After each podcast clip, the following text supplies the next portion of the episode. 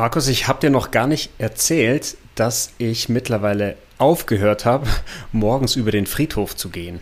Äh, du erinnerst dich vielleicht, dass ich Ja, immer äh, dein Morgenritual. den- Ja, genau. Äh, Mhm.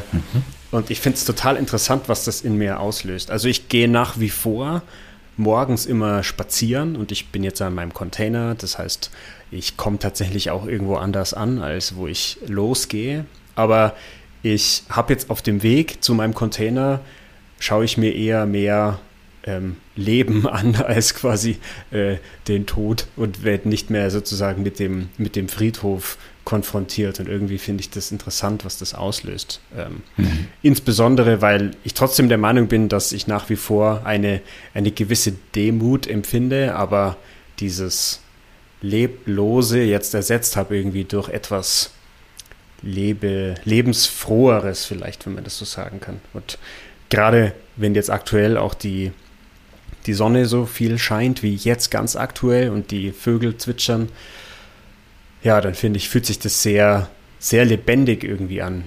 Merkst du das momentan auch? Oder wie geht's Also- dir da momentan? Also ich habe, äh, ich, ich finde ja erstmal die Frage spannend, was, was der Impuls war, dass du das auf einmal nicht mehr gemacht hast. Mhm. Kannst du das, weißt du das, was das war? Ob das jetzt irgendein Gefühl war oder ob das so, ein, so, ein, so eine Denkerkenntnis war, okay, ich gehe jetzt mal woanders lang oder der Weg ist jetzt nicht gut oder das will ich jetzt Mich- nicht mehr oder was war das? Einerseits hat es mich so ein bisschen bedrückt, habe ich gemerkt, damit quasi mich selbst jeden Tag zu konfrontieren. Mhm. Ähm, und gleichzeitig hatte ich das Bedürfnis, weil ich wohne in München ganz in der Nähe von den Pinakotheken. Mhm. Und das fand ich, also finde ich sehr viel, also ich empfinde da trotzdem Demut, wenn ich an den Pinakotheken vorbeigehe, weil da hängt Kunst von mehreren hundert Jahren quasi der Menschheitsgeschichte. Und da kann ich genauso Demut empfinden, wie wenn ich über den Friedhof gehe und einfach das Gefühl habe, irgendwann sozusagen ist eh für uns alle vorbei.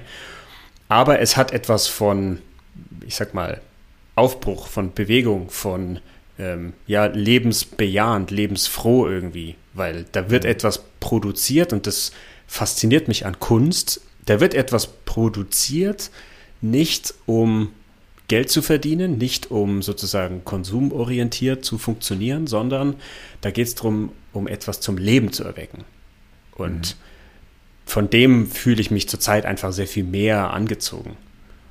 Also das Interessante ist ja, dass man, wenn man sich über Tod oder auch Sterben ähm, jenseits Endlichkeit und diese ganzen auch ins spirituelle, religiöse vielleicht hineingeht oder sagen wir mal spirituelle hineingehenden Fragen äh, kümmert, auch in der Kunst, dann kommst du ja immer an Dinge, die du äh, nur als Assoziation, als Vision oder nicht wirklich greifbar äh, hast. Und die werden ja in der Kunst beschrieben. Wenn du auch zum Beispiel denkst an Liebe, ähm, wie, wie weit Liebe in, in der Darstellung der Kunst äh, gesehen wird und wie, ähm, wie man verwickelt wird eigentlich in das, was man nicht sehen kann.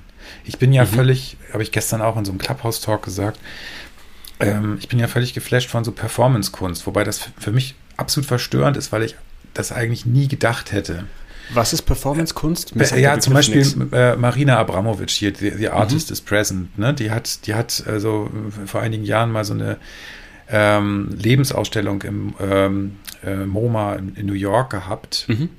mit ihren Performances aus, ich weiß nicht, 30 oder 40 Jahren. Und die hat so Mhm. wahnsinnig, also die hat furchtbare Sachen gemacht, finde ich. Also furchtbar im Sinne von verstörend und auch natürlich mit viel mit Gewalt, Sexualität. Ähm, es hat auch immer so ein bisschen die Frage der, der, hier, was ist, was ist, was ist Macht und Ohnmacht, was ist Sadomasochismus, was ist, ja, also sind ganz viele Aspekte drin. Und irgendwie hat mich das so ergriffen. Es war die Frau, die dieses Experiment gemacht hat oder Experiment, diese Performance gemacht hat mit dem Stuhl und sich vor den ähm, Zuschauer oder den Besucher des Museums zu setzen. Die hat sich jeden Tag, glaube ich, acht bis zwölf Stunden auf diesen Stuhl gesetzt und alle durften so lange sitzen bleiben und sie hat die nur angeguckt. Also Körperkontakt und Sprechen war verboten sozusagen. Und die Leute haben sich, also haben irgendwann sich die Beine in den Bauch gestanden und Schlange gestanden vor dem MoMA um sich da mit ihr zu, zu hinzusetzen und sie mhm. anzugucken. Mhm. Und das, denen sind mhm. zum Teil die Tränen gekommen und so weiter. Und da ist für mich so ein Anteil drin, den du jetzt gerade ansprichst. Also die mhm. Toten sind ja tot. Der Friedhof mhm. ist, hat irgendwie diese Vergänglichkeitsfrage. Mhm. Und dennoch kommt man, wenn man über Tod spricht, wie ich das ja beim Piraten jetzt auch gemacht habe, ähm, dann kommt man ganz komischerweise ins Leben.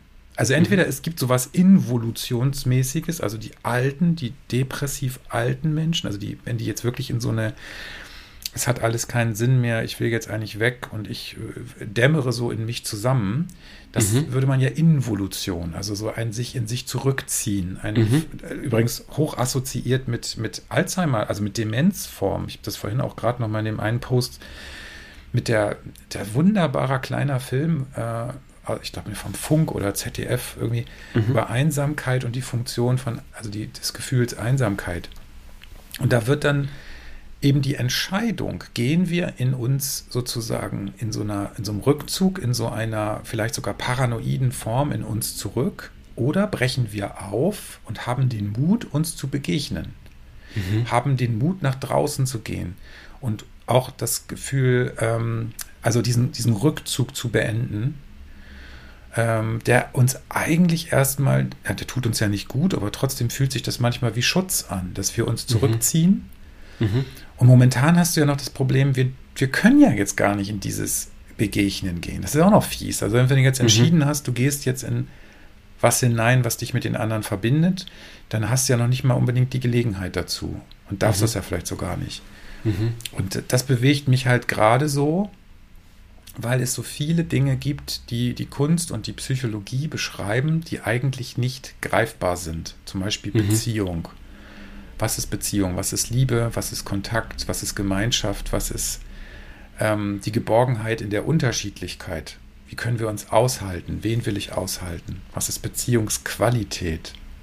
Und das geht mir so nach, wenn du das sagst, mit dem Leben und dem Angeregten durch die Kunst, der Pinakothek. Ich war da übrigens auch vor einigen Jahren mal. Mm. Finde ich ja super. Du bist ja da in München. Ich finde ja München sowieso toll, ne? Aber ja. abgesehen davon. Ich frage mich gerade, weil du jetzt eben sagst, das ist ja so, das ist ja so schwer greifbar. Mhm. All diese Aspekte, die du ansprichst, egal ob wir über Beziehung, über Liebe ähm, oder über Gruppen, Gemeinschaften und so weiter sprechen. Ähm, und da finde ich, hast du richtigerweise auch schon gesagt, wir, also wir können das weder greifen noch sehen. Das heißt, es ist irgendwie schwierig, das mit, mit unseren Sinnen irgendwie zu packen. Mhm. Aber irgendwie gelingt es uns dann, das in Form von Kunst mhm. häufig, also egal ob das jetzt Bilder sind, ob das irgendwelche, ein Spiel ist sozusagen auf der Bühne oder mhm. ob das Musik ist, irgendetwas dann wiederum in uns zu erwecken, was wir dann sozusagen, also womit wir das dann assoziieren können. Da gibt es so einen tollen Satz von, kennst du Pharrell Williams? Das ist ein recht bekannter amerikanischer Musiker, der, ähm, der wurde in einem Gespräch, es ist ein wirklich ein fantastisches Gespräch zwischen Pharrell Williams und Rick Rubin. Rick Rubin ist einer der bekanntesten amerikanischen Musikproduzenten jetzt der aktuellen Zeit. Und mhm. da, die haben ein Gespräch geführt, ähm, draußen irgendwo im Garten. Und da geht es quasi so, wie sie Musik sehen und was sie so tun. Und da fragt ganz am Anfang der Rick, fragt den Pharrell, äh, was er dann eigentlich gerade so hört und wie er das auswählt, was er hört. Und dann sagt Pharrell, er, er wählt Musik gar nicht bewusst aus, sondern er sieht Musik so ein bisschen wie ein Fahrstuhl. Also die Musik bringt ihn immer in irgendein Stockwerk. Also er, mhm. er hört sich irgendwas an und dann ähm, werden sozusagen Fäden gezogen und das bringt ihn dann irgendwo hin. Und danach wählt er sozusagen auch aus, was er eigentlich anhört. Also er, mhm. er hört sehr viel, aber ähm, ihm geht es mehr darum, nicht was er da hört, sondern was es mit ihm anstellt. Und das finde ich ist eine fantastische Beschreibung, weil ich glaube, wir können das teilweise gar nicht in Worte, in Bilder, in was auch immer fassen, worauf es eigentlich auch ankommt. Also wir sprechen so viel über Beziehungen, wir sprechen so viel über Gruppen, wir sprechen so viel mhm. auch gerade aktuell über menschliche Konflikte. Und es steht auch irgendwie alles schon geschrieben, habe ich das Gefühl. Ja, absolut. Aber wir kommen da nicht weiter. Mhm. Ja, und das stimmt. Aber ich habe auch die, das Gefühl, dass momentan was passiert, was uns dazu eigentlich zwingt. Also die Frage der Auseinandersetzung mit unserem leben und wie wir miteinander leben, wie wir auch Gemeinschaft organisieren, was ist zum Beispiel aushaltbar. Ich finde auch die ehrliche Frage wirklich erlaubt, sind wir jetzt alle wirklich vernünftig und altruistisch und mhm. wirklich so kollektiv bezogen? Sind wir nicht. Mhm. Ich finde das jetzt auch gar nicht, ich möchte das gar nicht moralisch machen, sondern ich glaube, es gehört auch ein Stückchen Ehrlichkeit dazu, mit sich im Kontakt zu sein und zu sagen, ja, was will ich denn jetzt eigentlich? Was ist denn jetzt das, was ich wirklich leisten kann? Äh, wer interessiert mich denn wirklich? In welchem Stockwerk des Fahrstuhls möchte ich denn wirklich aussteigen? Und wenn ja, wie lange?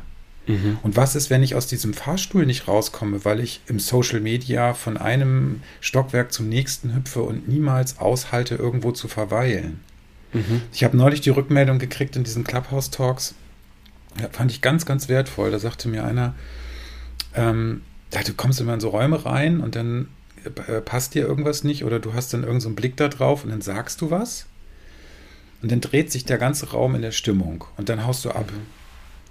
Das ist so wie Bombe schmeißen und rauslaufen. Da habe ich gedacht, ich bin ja eine feige Sau, weil ich das Echo ja irgendwie nicht aushalten will oder kann. Aber mir, also ich, es ist ja ein Pendeln zwischen der Sehnsucht nach den Menschen und auch ein mhm. Stückchen von dem, gelangweilt sein oder abgestoßen sein von Menschen, wenn wir ganz mhm. ehrlich sind. Das hast du ja nicht nur in Betrieben, das hast du auch in Familie. Wer kann sich am, am, am Tisch bei irgendwelchen Festen, ja gut, jetzt sind es ja immer weniger äh, Leute, mhm. De, Ostern, Weihnachten, aber wer kann denn sich wirklich noch aushalten, wenn wir uns jetzt ehrlich begegnen müssen? Es sei denn, du hast Alkohol oder Essen dabei, das erleichtert das natürlich. Mhm. Aber wer will eigentlich mit wem? Und warum können wir das nicht wirklich ehrlich sein und zum Beispiel unsere Einsamkeit, die eigentlich ein ganz normales Gefühl ist, sozial und phylogenetisch, entwicklungsbiologisch absolut begründet, weil wir Sippentiere sind und nur in mhm. der Sippe überleben konnten. Ja, dafür brauchst du ja ein Bewusstsein. Wenn ich jetzt mit dir drüber spreche, dann kann ich ja überprüfen, mit dir zusammen, okay, was ähm, was lohnt sich im Kontakt? Wer, wer, wen möchte ich um mich rum haben, wen nicht? Mhm. Und dann gibt es Situationen, wo wir das einfach verdammt nochmal aushalten müssen. Äh, in der Arbeitswelt leider können wir nicht alles wegmachen. Da können wir nicht Leute einfach wegentsorgen oder uns zurückziehen immer. Das geht nun mal nicht. Ist auch gut so. Aber wir brauchen dafür wieder Kraft. Und ich merke gerade so, ich bin in so unterschiedlichen Systemen verankert durch diese drei Jobs, die ich habe. Also dieses, dieses Unterschiedliche. Das ist wie so, es ist irre, was ich da auf unterschiedlichen Ebenen äh, für Beziehungserfahrungen mache. Und mir wird das manchmal auch zu viel, wo ich so denke, boah, mhm. wen tröstest du jetzt hier? Also ich dann überlege, wie viele verzweifelte Krankenschwestern und Ärzte und Ärztinnen ich nachmittags auf der Couch habe und morgens in der Betriebsmedizin muss ich mich zum Teil wirklich massiv kritisieren lassen, obwohl ich für vieles gar nichts kann. Mhm. Und ähm, muss auch extrem viele Aggressionen und Verunsicherung aushalten, ob das Datenschutzgesetzgebung ist oder ob das Maskentragen ist. Und dann, äh, dann habe ich abends noch so Clubhouse-Talks, wo es dann wirklich auch zum Teil hoch hergeht und dann ist ja die Frage, wie hält man das denn aus? Und das mhm. ist ja bei Führungskräften oder Politikern oder Menschen, die mit Menschen zu tun haben, ob das jetzt zum Beispiel auch in so Kindereinrichtungen gerade oder in Schulen, aber selbst zu Hause mit den eigenen Kindern Homeschooling und Homeoffice, das würde ich immer mhm. wieder zusagen, hoch ehrenwert, dass sie das aushalten. Das ist, wo bleiben die Mütter da mit ihren Gefühlen und die Väter? Mhm. Mhm. Wo, wo, wie kommen die denn klar? Wer containt mhm. die denn? So, ne? Und, und das finde ich so, das bewegt mich gerade so. Weißt du was? Ich habe mir genau dazu vorher eine Frage aufgeschrieben. Ich habe vorher ziemlich viel runtergeschrieben, mhm. weil ich mir überlegt habe, worüber ich mit dir heute sprechen will. Und ich habe hier eine Frage auf dem Papier stehen. Wann, wann ist es wirklich sinnvoll und zielführend, dass ich mich selbst zu etwas zwinge. Und mhm. wie entscheide ich das? Weil genau das, was du ansprichst, ähm, also ich im Austausch mit meinen Kindern oder eben mit meinen Mitarbeitenden, ich verspüre jetzt sozusagen einen Impuls in mir drin von, ich müsste jetzt eigentlich oder ich sollte, äh, ohne jetzt zu werten, ob das dann richtig ist, aber quasi gegeben meiner Biografie, gegeben meinen Erfahrungen, habe ich das Gefühl, ich kann jetzt hier nicht das und das. Und sondern ich sollte mich zu etwas zwingen. Und da frage ich mich, wie, wie treffen wir diese Entscheidung? Also, weil ich merke das auch mit meinen ähm, Lerncoaches, mit denen ich zum Beispiel zusammenarbeite, wenn es ums Thema Motivation geht. So. Hm. Also, ich müsste mich jetzt eigentlich hinsetzen und was tun. Und ich weiß auch irgendwie, dass das meinem Ziel ähm, helfen würde, aber ich spüre jetzt gerade irgendwie so einen großen Widerstand. Und mhm. da frage ich mich echt, wie, wie können wir uns dieser Frage zumindest ein bisschen nähern? Also wann, ja. wann ist mhm. wirklich der Zeitpunkt, dass ich mich zu etwas zwinge, also quasi den Arsch hochkriege? Und wann darf ich auch diesem inneren Impuls, der irgendwie vollkommen konträr sein kann, nachgebe? Ja, so, also wenn du die Frage beantwortet hast, schreib bitte ein Buch. Ähm, nee, ich habe ja nur die Frage aufgeschrieben vorher. ja, das ist ja klar. ja. Aber also, dass die, das ist ja, sind ja die großen Dinge, die von also so vielen Menschen schon äh, hinterfragt worden. Was ist intrinsische, mhm. was ist extrinsische Motivation, wie funktioniert das und so. Was, was mir mhm. jetzt gerade spontan, wo du gesprochen, ich wusste ja jetzt nicht, welche Frage du dir da vorbereitet mhm. hast. Was mir spontan kommt, ist, also ich bin noch bei der Mutter mit ihren Homeoffice und äh, Homeschooling-Geschichten ja. so. Und dann gibt es ja quasi etwas, ähm, wozu hat die eigentlich Lust? Wonach ist mhm. ihr? Was braucht sie, um sich zu versorgen, zu pflegen? Wenn man das jetzt mal mhm. guckt, dann hat sie aber bestimmte Anforderungen des Tages, weil sie ihrem Kind das möglich machen möchte, muss das irgendwie hinkriegen mit diesen Schulaufgaben online. Dann hat sie äh, aber ganz viele andere Themen noch, die sie auch am Tag erledigen muss. Ähm, und äh, will, muss dann auch noch arbeiten, Homeoffice noch mit, mhm. damit vereinbaren. So, dann kommt sie in, in verschiedene Interessens- Konflikte, weil sie hat Interesse, ihrem Kind das gut zu machen, äh, vielleicht auch dann ähm, den Tag irgendwie zu organisieren. Das ist jetzt ein relativ kleines Beispiel. Vielleicht gibt es auch Leute, die sagen, ah, ist ja übertrieben, sich jetzt so einen Einzelfall anzugucken. Im Endeffekt geht es aber immer um Außenanforderungen, mehr oder weniger bewusst, weil das, das Ding ist, wir haben es leider nicht bewusst, welchen Anforderungen wir eigentlich folgen müssen. Mhm sondern wir haben erstmal eine Ahnung davon, was unser Job und unsere Pflicht ist. Und dann kommt mhm. etwas zustande, was wir aber gar nicht unbedingt auch, es ist definitiv nicht bewusst, was wollen wir eigentlich und wie viel Lust mhm. können wir eigentlich aufbringen? Zum Beispiel Interesse. Wie erzeugt mhm. man wirklich Interesse? Du sagst das mit dem Lernen so leicht. Mhm. Wie lange hält das an? Wenn ich mal meine Anatomiebücher angucke, die habe ich alle mit einem Wahnsinnsinteresse angefangen. Ja, auf Seite 2 und 3. Aber auf Seite mhm. 300 sah es anders aus. Und wenn mir dann mhm. noch ein Professor gesagt hat, jetzt müssen Sie das ausländisch lernen, in zwei Wochen haben wir Leitungsbahnen an peripheren Extremitäten, dann haben wir mhm. alle gekotzt, um das mal mhm. deutlich zu machen. So, es heißt also, das hat eine Dosis. Was ist Interesse? Was ist Lust? Und da kommt mir dann der alte Freud mit seinem Instanzenmodell. Wenn ich jetzt das mhm. Ich, das die, das die Realität prüft im Wachzustand, mir angucke, dann wird es eingequetscht zwischen dem S, äh, von unten Triebimpulse, Lustempfinden, Bedürfnisse, vegetative Bedürfnisse, ähm, alles, was da sozusagen in uns wohnt. Und das Über-Ich drückt mit Regeln und Geboten auf uns drauf. Mhm. Und da merke ich momentan was, dass ich ganz spontan diese Regeln werden momentan, sind ja teilweise unbewusst und biografisch verankert. Und mhm. jetzt kriegen wir ganz viele Regeln von außen dazu. Also, wir sollen jetzt in bestimmten Zeiten irgendwie das und jenes tun. Wir sollen Maske tragen, wir sollen jenes machen. Wir sollen den Samstag mal eben aussparen, wobei es keiner versteht, weil äh, dann rennen ja alle gleichzeitig in den Supermarkt. Das heißt mhm. also, wir, wir haben ja ständig kognitive Dissonanzen in diesen Regelwerken mhm. über uns. Und dann sagt unser S, oh, eigentlich hast du nur Lust, den Stinkefinger zu machen und dich irgendwie mhm. ins Bett zu legen. Das wäre dann mhm. auf Dauer das Depressive und der Rückzug vielleicht auch. Mhm. Oder ich ähm, gehe los und demonstriere und mache Revolution. Was mhm. meine Sache auch überhaupt nicht ist. Und ich haue jetzt mhm. einfach mal irgendwem aufs Maul. Irgendwen wird mhm. schon treffen, auf den es passt. Sünden, Sündenbock von Phänomene. Ne? Also was ich jetzt momentan auch massiv erlebe, dass ich manchmal denke, ey, leckt mich doch alle am Arsch, was wollt ihr eigentlich von mir, ja? Ähm, und diese Vermittlung zwischen dem un, diesen unbewussten und teilbewussten Teilen, Lust und Motivation, intrinsisches Interesse, Explorationsdrang, würde man jetzt in der Entwicklungs-, äh, in der Säuglings- und Kleinkindentwicklung vielleicht sagen. Und auf der anderen Seite dem Verbot, dem Gebot, verwirrenden Gerechtigkeitswidersprüchen, die in diesen Geboten und Verboten stecken, die mhm. wiederum Emotionen auslösen. Und das haben wir momentan zu verwalten. Ja, und das ist ja echt eine richtige Aufgabe, wenn du das mal überlegst. Mhm. Und wie kommen die Menschen, die es gut machen wollen, hier Burnout, ja, Multitasking, mhm. wie kommen die jetzt damit klar, wenn die sich auch noch das Ziel setzen, das müssen wir alles gut hinkriegen?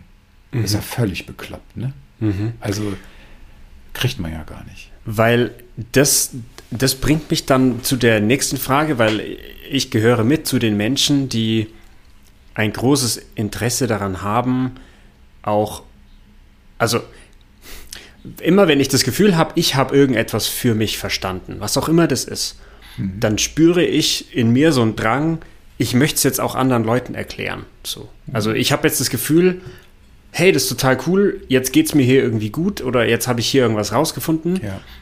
Ich möchte es mit euch teilen. Aber da kommt für mich die Frage raus, mh, hm, weil ich, muss, ich musste es ja auch irgendwie selber verstehen. So.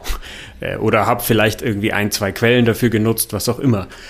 Dann denke ich mir, was, was können wir denn ernsthaft wirklich füreinander tun, um mhm. uns in diesem Konflikt zu unterstützen? Weil mit allen Menschen, mit denen ich zusammenarbeite, habe ich immer wieder den Drang zu sagen, und manchmal sage ich das auch, pass auf Leute, das ist ein Prozess ich kann euch jetzt hier ganz viele Quellen nennen. Ich kann euch jetzt auch hier ganz viele Modelle präsentieren, in denen ihr irgendwelche Zusammenhänge vielleicht entdeckt. Aber mhm. letztlich wird es auch bei euch eine gewisse Zeit dauern, bis sich diese Verbindungen ausbilden und bis ihr ähm, das vielleicht in irgendeiner Form für euch selbst versteht. Und da frage ich mich dann, was, was können wir denn wirklich ernsthaft füreinander tun, damit jeder, jede für sich sich in diesem Konflikt irgendwie ein bisschen besser zurechtfindet. Also, wunderbar, weil äh, komme ich jetzt wieder auf die Kunst. Was wollen mhm. wir eigentlich vermitteln, wenn wir irgendwas mhm. begriffen mhm. oder verstanden haben? Ist das ja nicht nur Denken, sondern das ist ja häufig eine Gefühlserkenntnis, ein Gewahrsamwerden, ein Gewahrwerden von bestimmten Zusammenhängen. Zum Beispiel, es wird mir etwas zu viel. Ich muss etwas priorisieren. Ich muss bestimmte Dinge für mich aufgeben. Was ist wichtig? Wovon hängt mein Herz ab? Mhm. So, und das sind ja keine Denkprozesse. Und dieses, was, was wir so lieben, was auch im Business so geliebt wird, ist ja immer irgendwie ein Tool zu haben oder irgendwas in, in einer Algorithmik zu verkaufen. Und das ist ja auch legitim. Das hilft mhm. ja auch, um bestimmte Ängste abzuwehren. Wenn ich ein Papier habe und ich habe einen, einen Prozess, dann hat das erstmal weniger, löst das weniger Angst aus und weniger Hilflosigkeit. Mhm. Womit ich aber momentan erstaunlich gute Erfahrungen mache, ist, und das kannst du übrigens auch gut, du machst das sogar noch viel besser als ich, du stellst Fragen. Also mhm. du, du hinterfragst etwas, du assoziierst und damit gibst erst du erstmal den anderen und die andere dir gegenüber äh, nicht sofort etwas zu senden und einen mhm einen Impuls zu geben, äh, dass der dich versteht. Das ist ja auch Überzeugung. Über, Überzeugung mhm. heißt herüberziehen. Ich überzeuge dich. Ich ziehe dich mhm. zu mir rüber. Und manche wollen sich aber jetzt gar nicht ziehen lassen. Und die haben vielleicht gar mhm. nicht, du bist gar nicht auf dem Zettel. Und vielleicht ist auch das Wort nicht der richtige Kanal. Und mhm. da hat zum Beispiel die Kunst andere Möglichkeiten oder auch die Gestaltpsychologie, eben auch mit, mit der Kunsttherapie, die sich dafür auch total daraus entwickelt hat, bestimmte Fragen und Settings zu stellen, dass ein Mensch selber für sich in dieses Gewahrwerden kommt, weil den Weg, den du gegangen bist, der muss nicht für andere gut sein. Eben. Und der muss nicht für andere begreifbar sein, im Sinne von Verstandes begreifen. Und dann, mhm. wenn man es verstandesmäßig begriffen hat, dann ist es noch lange fürs Herz nicht klar. Mhm. Ich habe so oft, dass die Leute vor mir sitzen und sagen, ja, Herr Riedel, mir ist das alles klar und trotzdem kann ich das nicht hinkriegen und ähm, mhm habe ich immer wieder Angst oder will ich immer, dass mein Partner oder meine Partnerin das oder jenes tut und wenn sie das nicht tut, dann ist blöd. So, und das heißt, das Herz hat eine, eine also hat andere Kanäle. Das limbische System, das Emotionssystem wird nicht angesprochen durch Denken alleine, mhm. sondern es wird durch Beziehung und ein anderes Gefühl in einem anderen Menschen angesprochen. Deswegen fahre ich gut damit, mich relativ, naja, mutig bereitzustellen mit meinen Gefühlen. Mhm. Und ähm, ich, ich, will damit nicht sagen Rollenmodell, Role Model oder sowas, mhm. ja, sondern mhm. ich möchte gerne Kontakt aufnehmen, indem ich sage, so geht es mir heute. Mhm. Und ähm, wenn mich Dinge anrühren, das auch zu benennen, ohne dass ich damit gleich in dieses Zerfließen komme, was wir im Clubhouse-Talk bei, bei den mhm. Führungskräften auch, dass ich, ich muss jetzt nicht den ganzen Tag weinen deswegen. Aber wenn es denn so ist, ja, warum nicht? Äh, mhm. Und das ist na, klar, dass es im, im, Führungssetting nicht immer geht, aber mhm. ich muss mir doch erstmal einen Raum geben, meine Gefühle überhaupt wahrzunehmen und dann stelle ich die zum Teil bereit. Und dann können andere doch gucken, ja, okay, das ist mir jetzt völlig fremd. Also so, so mhm. wie, wie, Sie das jetzt sagen oder was, das geht ja alles nicht. Ja, das ist doch völlig in Ordnung. Was geht denn für mhm. Sie? Was, an was erinnert Sie das denn? Und warum finden Sie mhm. das jetzt gerade so scheiße, was ich sage? Mhm. So, und deswegen habe ich dich vorhin gefragt, warum gehst du nicht mehr über den Friedhof? Mhm. Weil ähm, das ist ja eben genau das, warum hören wir melancholische Musik? Das ist ja eigentlich mhm. völlig bekloppt. Dass es uns damit gut geht. Ja. Melancholische Musik, was löst die aus? Warum ist das für uns eine Hilfe, gerade für Menschen, die sehr verkopft sein können? Mhm. Warum hilft uns das? Und da kommen wir wieder auf den alten Freud mit seiner Katharsis. Mhm. Es ist im Endeffekt kein analytischer Denk- äh, sondern es ist mhm. ein Gewahrwerden aus Denken und Fühlen zusammen. Mhm. Und das verbindet uns auch. Also ja. deswegen habe ich ja vorhin von der Heldenreise erzählt. Jeder macht seinen Heldenweg mhm. in der Gemeinschaft. Und es unterscheidet sich. Und trotzdem sind wir zusammen. Mhm. Das ist eigentlich das Geniale daran. Als ich vorher so in der Sonne saß und mir eben Gedanken gemacht habe und die aufgeschrieben habe, kam mir auch ein Gedanke, den habe ich gestern gehört ähm, von einem, ich würde es mal sagen, Lehrer, ähm, die, dem ich sehr gerne zuhöre. Und der hat gestern etwas, ähm, so ein kurzes Video gepostet und da meinte er so, naja, letztlich, letztlich sind wir als Menschen ein, er hat, es war auf Englisch und hat gesagt Channel, also ein, ein Kanal letztlich, der irgendetwas hervorbringt. Und das hat mich irgendwie total berührt, weil das sehr von, aus meiner Sicht von Ego befreit ist, dieser Gedanke. Es ist, ja. Das hat mich dann daran erinnert, wie, wie, als würde ich mir jetzt vorstellen, ich bin jetzt eigentlich nur in Anführungszeichen wie so eine Pflanze. Mhm. Und ich naja. kann meiner Umwelt etwas bereitstellen. Also ähm, aus mir heraus wachsen entweder irgendwelche Früchte, da mhm. können auch Dornen wachsen, da können mhm. auch irgendwelche tollen Blüten wachsen. Mhm. Aber ich kann eben nicht beeinflussen, auf, auf welches Stockwerk ich die Menschen um mich herum befördere. Also die das, das dann vielleicht sehen oder die vielleicht vorbeigehen und die ähm, mhm. sich dann vielleicht, wenn da ein Apfel wächst, einen Apfel mitnehmen oder irgendwas kaputt machen, was auch immer. Und das hat mich aber dann auch wieder daran erinnert, warum ich da teilweise selber so, so unruhig bin, weil einerseits finde ich dieses Bild fantastisch und sehe mich da selber auch total drin. Aber was mich daran beunruhigt, ist, dass ich ja dann doch irgendwie davon abhängig bin, zumindest fühle ich das, dass ich davon abhängig bin, wie, also ob sich jemand so einen Apfel mitnimmt, weil ich ja, kann genau. ja dann auch sagen, ey, jetzt will ich aber hier, hier unten steht eine Kasse, da wirfst du jetzt bitte was rein, wenn du hier so einen Apfel mitnimmst. Oder wenn du dir hier so ein paar Blumen pflückst, dann will ich, also ich meine, irgendwoher muss es ja kommen. So. Also wenn du jetzt gerade siehst bei Clubhouse die Monetarisierungsdebatte mit dem PayPal-Me und was da so ist, mhm. wer, wer, lässt jetzt mal einen Groschen da, wenn man einen Apfel klaut? Was ist Mehrwert? Ne? Ist, ist, ist Existenz automatisch schon Mehrwert? Mhm. Das ist ja manchmal die Frage. Mhm. auch mal sich selber zu hinterfragen. Du sagst das immer so schön, das ist ja völlig meine Meinung. Die Geisteskulturwissenschaft, also die, die, die Kulturgeschichte äh, der Menschheit hat eigentlich alles schon hervorgebracht. Wir müssen es mhm. nur nutzen. Warum tun wir es nicht? Weil es ein Umsetzungswiderstand ist. Und ähm, das mit den Pflanzen hat mich gerade echt dazu gebracht, ja, ich liebe ja diese kleinen, eher bescheidenen Primelchen, ähm, wenn sie jetzt so, ich habe zum Beispiel neulich war ich richtig gerührt von diesen, ich weiß nicht, was das war, Krokusse? Ähm, und auch diesen Hyazinthen, weil die so nett duften mhm. und so. Äh, die geben einem ja was. So. Und dann gibt es aber mhm. ja auch die Venusfliegenfallen und die Schlingpflanzen. Mhm. Äh, also so die, die, der, der Dschungel, der mich umwächst und äh, den ich eigentlich mit einer Machete wieder äh, mit, mit seinen Tentakeln von mir abschlagen müsste, was ja nicht mit Kuscheln geht. Ich kann ja nicht die Liane überzeugen, mich nicht äh, zu, einzubinden und einzuwickeln. Mhm. Sondern da muss ich ja manchmal auch eine Machete nehmen und sagen, hier kommst du jetzt nicht weiter, tschüss. Mhm. Oder die Venus-Fliegenfalle, die dann mit ihrem Duft lockt und dann, also das wäre ja die Frage nach toxischen Beziehungen zum Beispiel. Mhm. Ähm, deswegen finde ich das mit den Pflanzen, also wir sind ein Angebot für die anderen Menschen, aber es braucht ja auch überhaupt erstmal das Innehalten, dass einer überhaupt stehen bleibt. Und dann mhm. haben einige Lockstoffe und andere mhm. haben, sind relativ unscheinbar. Und dann ist immer die Frage, haben die Unscheinbaren nichts zu sagen?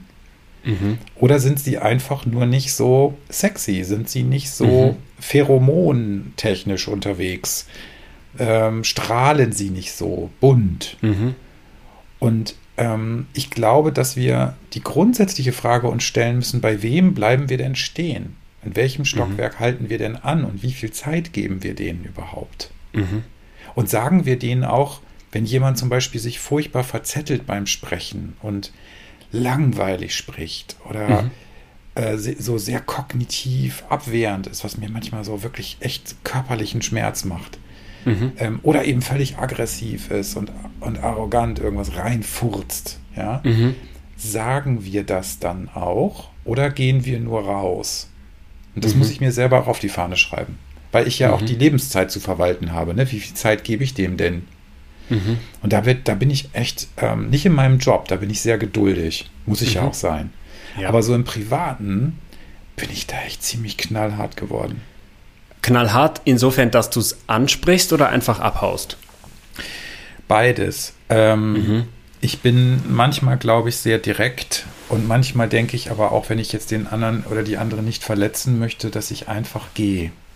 Mhm. Oder wenn ich, wenn ich jetzt das Gefühl nicht richtig beschreiben kann, was mich da eigentlich. Für mich ist es häufig auch ein Körpergefühl und du kannst ja auch nicht zu jedem Menschen sagen, also wo du jetzt gerade sprichst, werde ich furchtbar müde oder ich kriege jetzt mhm. gerade ein Ekelempfinden oder ich mhm. habe jetzt gerade das Gefühl, ich kann dir nicht zuhören, muss weglaufen. Mhm. Also mir ist das sehr körperlich spürbar. Mhm. Und ähm, das spricht übrigens dafür, dass mein limbisches System da viel mit zu tun hat, weil das dem autonomen Nervensystem wesentlich näher ist. Das können wir mhm. ja auch nicht verhindern. Ja. Wenn wir da alle mal drauf achten würden, dann würden wir eine Menge Informationen kriegen, die uns vielleicht gar nicht so lieb sind. Mhm. Steh doch mal bei Aldi in der Kasse, an der Kasse und warte, Geduld. Und dann hast du die Menschen vor dir, dann hast du Assoziationen. Dann schaffst du das vielleicht nicht freundlich zu sein und die Aldi-Kassiererin schafft das nach dem hunderttausendsten unfreundlichen Menschen auch nicht mehr. Mhm. Ähm, so, dann sind das, ist das eine Mischung aus Gedanken, Gefühlen und Körperempfindungen. Mhm. Und ähm, daraus verhalten wir uns mehr oder weniger mhm. unbewusst. Und mhm. ich glaube, da können wir einfach nur versuchen, besser hinzugucken. Aber es gibt Leute, die wollen das nicht sehen. Mhm. Und die wollen nicht anhalten. Die trampeln die Primel tot. Mhm. Die, die gehen durch den Garten und äh, riechen nichts. Mhm. So, und was machst du mit denen? Oder sie sind nur am Kämpfen. Sie stehen in ihrem eigenen Garten mit allen Messern und allen Waffen bewaffnet und kämpfen gegen irgendwas. Gegen Primel. Ja, oder und du gehst ja. an sie ran und sagst, ey, mit wem kämpfst du denn jetzt? Ist das wirklich mhm. jetzt so? Und da ändert sich momentan durch Corona so viel. Ich bin so erschrocken mhm. auch, wie viele Menschen sich so wirklich verändern. Mhm. Und das deute ich aber nicht als Bösartigkeit, sondern ich ja. deute das als äh, Verzweiflung. Und, und, und, äh, genau das ist eben auch so meine Frage, weil ich, ich glaube, das ist meine Hypothese so im Nachgang. Ich glaube, ich bin nicht Lehrer geworden, also obwohl mhm. ich mit zwölf angefangen habe, Nachhilfe zu geben und es immer schon genossen habe, Dinge zu erklären, fand mhm. ich es, also ich fand es wirklich meine ganze Schulzeit lang total faszinierend, so Aha-Momente zu erzeugen und dann wäre ja der logische Berufsweg wäre quasi geworden, naja, dann wirst du halt Lehrer, mhm. weil wenn du das so gern machst, so. Ich glaube, ich bin deswegen nicht Lehrer geworden, weil es mir wirklich auch Schmerzen und Sorgen bereitet hätte, wenn ich in einem Raum mit 25 Schülerinnen und Schülern bin und ich nicht die Zeit habe, mhm. es wirklich allen allumfassend zu erklären. Weil ich wirklich der Meinung bin, dass die Dinge, die man egal in welcher Schulform lehrt, tatsächlich jeder verstehen kann. Wenn man genug Zeit mit diesen Menschen damit verbringt. Manche brauchen wirklich sehr, sehr, sehr lange und brauchen eine ganz andere Erklärung, brauchen wirklich einen ganz anderen Schlüssel sozusagen. Aber ich bin der Meinung, dass es geht, wenn man sich die Zeit gibt. So. Und das ist auch der Grund, weswegen es mir so schwer fällt, gerade den Menschen, die du jetzt beschreibst, die im Garten stehen, die mit ihren allen Waffen bewaffnet sozusagen da stehen und sich gegen irgendetwas verteidigen und du dich von außen betrachtet fragst, Mensch, was ist denn eigentlich los? Also, wie, und dann spüre ich in mir drin so ein, ich will dir helfen, mhm. äh, ich weiß aber irgendwie nicht wie. Ähm, ja. Auch weil ich gleichzeitig wieder den Gedanken im Kopf habe, naja, eigentlich hast du wahrscheinlich noch einen langen Weg vor dir, ähm, so, so wie wir alle. Aber ich würde jetzt gerne irgendetwas tun, damit du vielleicht mal die Waffen ablegst oder dich mal kurz hinsetzt und einfach mal tief durchatmest. Und also das, ich, ja. das finde ich schön mit der, mit der Klasse und den 25 Schülerinnen. Ähm, ich glaube, dass das möglich ist, dass jeder das äh, versteht. Die Frage ist für mich aber eine andere auch, aus welchem Kontext kommen sie und sind sie bereit? Und sind sie, können sie das, also der Wert zum Beispiel der Bildung, der mhm. Wert des, äh, dessen, was du da eigentlich lernen könntest, die Akzeptanz, mhm. etwas zu lernen, was keinen Spaß macht, vielleicht auf Du, Dauer. wir brauchen uns, äh, da was, was die Schule angeht, da ähm, stimme ich dir voll zu. Also, dass die Dinge, die da zu lernen sind, also die dabei gebracht werden sollen, dass das gar nichts damit zu tun hat, was man fürs Leben tatsächlich braucht. Also ist, ist es wirklich deswegen nur eine Frage von, wie viel Zeit verwendet man da? Ähm, da glaube ich jetzt nicht, dass die Dinge, die da zu lehren und zu lernen sind, tatsächlich einen, einen echten Mehrwert sozusagen für die Menschen machen. Ich meine damit nur, dass ich davon überzeugt bin, dass hm, es dann eine Frage der Zeit hm. wäre hm. ähm, und eine Frage dann sicherlich der Haltung, sowohl von den Lernenden als auch von den Lehrenden. Aber letztlich ist das nicht Aufgabe der Schule. Zumindest ja, bei uns nicht. Es ist ja auch noch eine Beziehungsfrage. Wenn du dir die ja. Zeit nehmen würdest, jetzt mit jedem Menschen zu gucken, dann müsstest du ja vielleicht auch Ängste und Abwehr erstmal nehmen. Du müsstest Eben. vielleicht auch Ängste vor, der, vor dem Bildungsstoff. Ich will dir aber noch ein Beispiel geben, was mir gerade so spontan kommt. Wenn ich jetzt zum Beispiel überlege, ich bin ja jetzt eigentlich Psychoarzt, ne? So eher ja. Psychotherapeut, Betriebsmediziner und so. Jetzt muss ich mich momentan aber total mit biochemischen Details von Impfstoffen beschäftigen. Mhm. Und ich bin echt erstaunt, also ich will mich jetzt hier nicht, äh, ich habe jetzt kein Megabrain und halte mich nicht für besonders schlau. Ähm, mhm. Aber ich bin doch unheimlich dankbar dafür, dass mir das nicht schwer fällt, mich relativ zügig zum Beispiel in biochemische Details einzuarbeiten. Da hatte ich mhm. im Studium überhaupt keinen Bock drauf. Mhm. Und ich wurde da aber, es war so klar, dass ich das beherrschen muss, weil sonst ich, mhm. hätte ich das Physikum nicht bestanden. Mhm. Und ähm, heute ist es für mich kein großes Problem zu verstehen, was ein rekombinant hergestelltes Adenovirus, ein, ein, ein, ein rekombinant hergestellter Adenosvirus-Vektor ist, in den ein mhm. DNA-Schnipsel eingebaut wurde und was das mit der Messenger-RNA macht und dem vielleicht Second-Messenger-Prozess in einem Proteinsystem einer Zelle zum Beispiel. Mhm. Ähm, und das kann ich deswegen, weil ich bestimmte Dinge einfach für mich als Basis gelernt habe. Genauso mhm. manchmal bin ich auch bei der Steuererklärung froh, dass ich ungefähr weiß, was Mathematik ist. Mhm. Ähm, dass ich nicht immer so hilflos bin in bestimmten mhm. Dingen. Und weil du hast extrem viele Lebensfelder, die sich verdichten. Wenn du überlegst, wir müssen eigentlich Rechtsnormen verstehen, wenn wir Datenschutzrechte verstehen. Wie willst du jetzt Leute überzeugen, eine App zu nutzen, zum. Beispiel, mhm. wenn du sie gleichzeitig zuquatscht mit irgendwelchen Datenschutzrechten und Gefahren? Da erzeugst du mhm. kognitiv Dissonanz und emotional Verunsicherung. Und das passiert mhm. dauernd, ob das jetzt da ist oder woanders. Mhm. Und ich glaube, dass wir durch Bildung erst die Möglichkeit haben zu priorisieren, bestimmte Fakten einzuordnen, auch nach ähm, Verstehbarkeit entsprechend zu sortieren mhm. und ähm, vielleicht auch dann den Zugang leichter haben. Und deswegen ist das für mich extrem schmerzhaft, wenn Menschen äh, überhaupt, also nicht wirklich mit zum Beispiel der Dynamik der Wissenschaft die jetzt eben nur nach dem momentanen Stand der Dinge bestimmtes Wissen formen kann. Und dann kriegen wir das auch noch immer in totaler Kakophonie dargeboten in kleinen mhm. Schnitzelchen. Mhm. Dann ärgert mich das natürlich kommunikationspsychologisch enorm, dass es da nicht mal einen Brainpool von Wissenschaftlern gibt, die jetzt verdammt nochmal sich zusammensetzen und uns sagen, äh, was ist jetzt, was sind die Basics, die man momentan wirklich sagen kann. Und zwar nicht nur einzelne Wissenschaftler, sondern wirklich mhm. ein Pool. Mhm. Und das verstehbar machen. Also ich gucke mittlerweile fast lieber diese Erklärvideos von, von hier Funk und wie sie heißen. Mhm. Ja. Weil die zum Teil so super gemacht sind, wo ich denke, ja. Ja. So, warum kriegt ihr das jetzt nicht mit Corona hin? Warum kriegt mhm. ihr das nicht mit Impfstoff hin?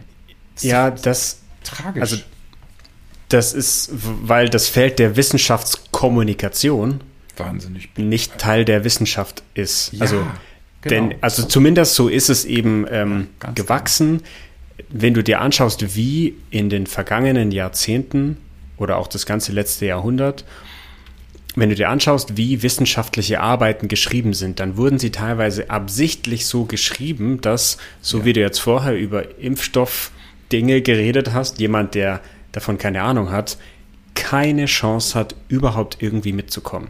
Ja. Und erst in Stimmt. den letzten Jahren hat sich das Feld der Wissenschaftskommunikation eigentlich so entwickelt, dass man festgestellt hat, Mensch, wenn wir diese Erkenntnisse einer breiten Bevölkerung zugänglich machen wollen, dann brauchen wir da so etwas wie die Wissenschaftskommunikation. Weißt du, woran mich das ja. erinnert, äh, Benjamin? Das erinnert mich an die damals vor den ersten Konzilen, die, die Frage, werden Gottesdienste nur auf Latein?